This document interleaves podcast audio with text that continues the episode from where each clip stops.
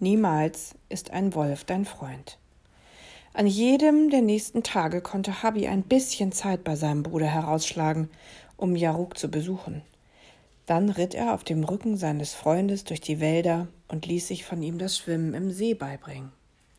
Sie liefen auch hinauf ins Gebirge, und Habi berührte zum ersten Mal in seinem Leben Schnee, von dem er eine Kugel für seine Sammlung ins Tal rollte, wo sie zu seinem Erstaunen einfach schmolz. Das unglaublichste Erle Erlebnis aber war der Sprung über die Schlucht. Jaruk hatte sich eine viel engere Stelle ausgesucht als damals, damit er den Sprung mit seinem schwächeren Bein auch schaffen konnte. Trotzdem waren es noch zehn Erdhörnchenlängen, die sie überwinden mussten. Habi sah in die Tiefe und biss sich auf die Lippe. Du brauchst keine Angst zu haben, sagte Jaruk. Ich kenne meine Kraft. Selbst wenn sie nur halb so groß ist wie früher, reicht sie für uns beide. Halt dich einfach gut fest. Er kniete sich neben Habi, damit er besser auf seinen Rücken steigen konnte. Bist du bereit? Ja, flüsterte Habi und grub seine Pfoten ins dicke Wolfsfell. Dann nahm Jaruk Anlauf, rannte auf die Schlucht zu, und sie hoben ab. Habi riss die Augen auf, und der Wind blähte seine Backen. Er hatte bisher immer festen Boden unter den Füßen gehabt, dass er jetzt wie ein Falke oder ein Adler über den Abgrund flog, stellte seine Erdhörnchenwelt auf den Kopf. Weit unten lag die ihm vertraute Erde mit den saftigen Gräsern. Ein Sturz aus dieser ungeheuren Höhe wäre der sichere Tod gewesen. Trotzdem hatte er keine Angst. Er spürte Jaruks Mut und dessen Kraft. Zusammen mit seinem Freund schien alles möglich zu sein. Alles. Jaruk landete sicher mit ihm auf der anderen Seite. Habi schleuderte die Arme in die Luft und das Johlen der beiden reichte bis zu den Büffeln unten am Fluss. Dann fraßen sie Beeren, warfen sich ins Gras und erzählten sich mit klebrigen Mäulern aus ihrem Leben. Habi beschrieb, wie es unter der Erde war, wo man das Schmatzen der Maden und der Käferlarven hörte. Er erzählte, wie schön er das Gedränge in der Schlafhöhle fand und dass seine Schwester Hummer nachts warm wie ein Stein in der Mittagssonne in ihrer Mitte lag. Auch Jaruk erzählte von seinen Geschwistern, und Habi erfuhr, wie liebevoll sie miteinander umgingen, dass sie sich genauso ableckten wie Erdhörnchen und sich gar nicht untereinander bissen, wie Hime behauptet hatte. Selbst wenn sie als wild tobende Bande ineinander verschlungen die Hügel hinabrollten, trug niemand einen Kratzer davon. Alles, was Jaruk beschrieb, erinnerte so wenig an die schrecklichen Wolfsgeschichten aus dem Erdhörnchendorf, dass Habi sich fast wünschte, seine Mutter hätte es hören können. Noch oft lagen Habi und Jaruk in diesen Tagen redend im Gras. Aber nie hatten sie genug Zeit, weil Hebbe ja auf Habi wartete. Wenn Habi von Jaruk zurückkam, rieb er wie gewohnt den Wolfsgeruch mit Blüten von sich ab und brachte seinem Bruder kleine Besonderheiten mit. Einen vom Fluss geschliffenen Stein, eine Krebshülle, einmal sogar einen schillernden Libellenflügel. Sein Libellenflügel, den er am Rand des Sees wiedergefunden hatte. Du sollst mir doch goldene Kügelchen mitbringen, forderte Hebbe. Er wurde immer ungeduldiger. Die waren zu hoch in der Luft, bin nicht drangekommen. Aber morgen, hielt Habi seinen Bruder weiter hin und ließ ihn am nächsten Tag gleich wieder beim Futtersammeln stehen. Jaruk begrüßte Habi diesmal besonders stürmisch. Er jagte ihn am See entlang, überholte ihn rutschend, sprang um ihn herum. Gerade warf Habi sich quiekend vor seinem Freund in den Staub, da übertönte ein heller Erdhörnchenschrei, das dumpfe Donnern des Wasserfalls. Habi riss den Kopf herum und erstarrte.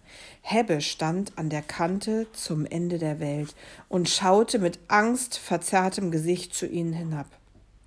Oh nein, keuchte Habi. Ja, äh, Jaruk, warte, warte!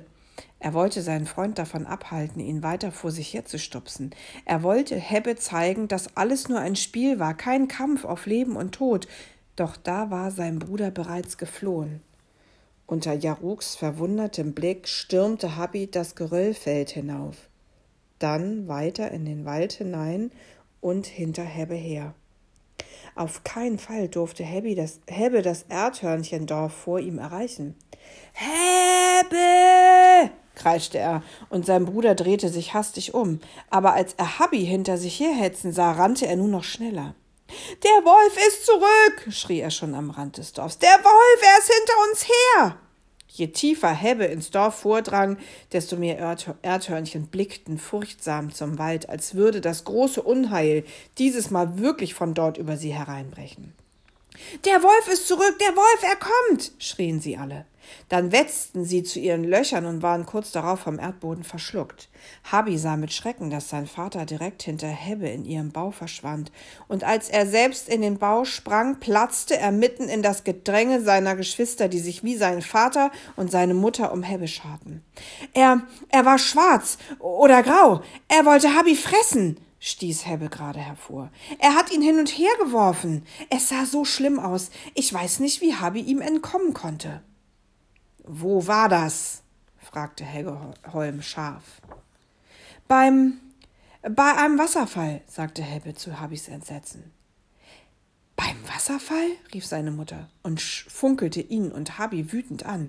Ihr wart beim Wasserfall? Du solltest auf Habi aufpassen, Hebbe. Wie konnte das passieren? Wie konntet ihr euch so in Gefahr bringen? Ich hatte gesagt.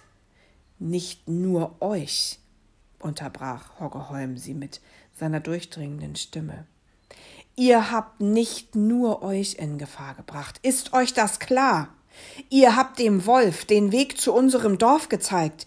Der Wolf wird zu uns kommen, so oft er will. Er wird sich ein nach dem anderen in unserem Dorf schnappen. Das macht er nicht, entfuhr Sabi. Und ob, fauchte sein Vater wütend. Ein Wolf frisst, bis er satt ist. Aber er würde uns nie etwas tun, rief Habi verzweifelt.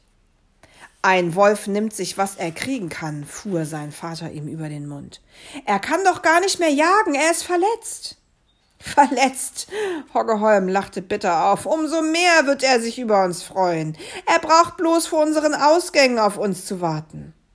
Aber er ist, er ist lieb. Er hat vorhin nur mit mir gespielt. Schluss damit, Holger Holm wurde immer zorniger. Natürlich spielt er mit dir. Er will erst seinen Spaß haben und dann beißt er zu. Nein, schrie Habi. Nein, das würde er niemals machen. Er, er ist mein Freund. Die ganze Familie starrte ihn an, als hätte er den Verstand verloren. Nachdem Horge Holm sich wieder gefasst hatte, sprach er langsam und deutlich mit Habi wie mit einem Jungtier, das zum allerersten Mal den Bau verlassen wollte. Jedes seiner Worte hatte doppeltes Gewicht. Ein Wolf ist niemals unser Freund. Merk es dir. Niemals ist ein Wolf dein Freund. Habi wurde schwindelig. Vielleicht würde er Jaruk nie wieder besuchen können. Vielleicht würde ihn sein Vater sogar aus dem Dorf jagen. Doch Hogge Holm hatte in diesem Moment viel Dringenderes im Kopf. Wir müssen das Dorf schützen. Ich muss zur Lichtung. Alle zusammenrufen, sofort. Wir müssen den Wolf von hier vertreiben. Hieme, du kommst mit mir. Wir brauchen jedes erfahrene Tier. Ihr Jungen bewegt euch nicht von der Stelle, bis wir zurück sind.